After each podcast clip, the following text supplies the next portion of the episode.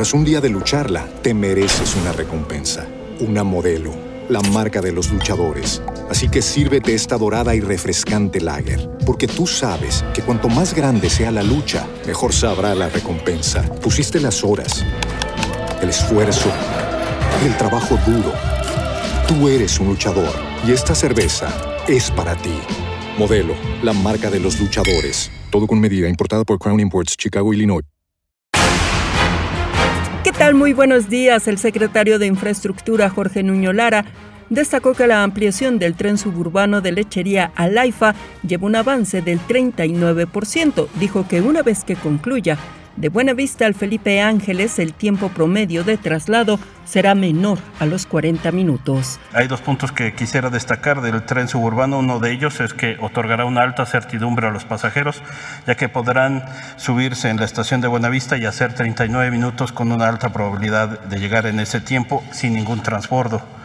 El segundo aspecto a destacar que este sería el eh, AIFA sería el primer aeropuerto internacional de América Latina en contar con una terminal de un tren suburbano ah, en su interior. Atención automovilistas, el titular de la Profeco, Ricardo Sheffield, dio a conocer cuáles son las gasolineras que más caro ofrecen el combustible.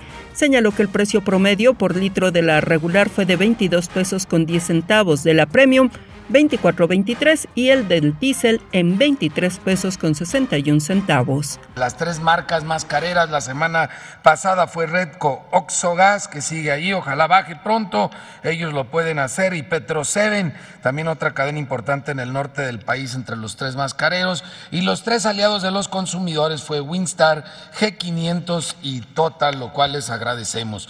Tenemos la más cara con el margen más alto para la gasolina regular, otra vez los angelitos de Valero en Zapopan, Jalisco, ahora con un precio al público de 24 pesos con 18 centavos.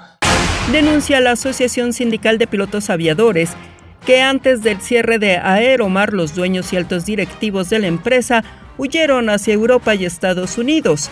Añadió que en el caso del director general de la aerolínea, José Humberto Gual, se desconoce su paradero.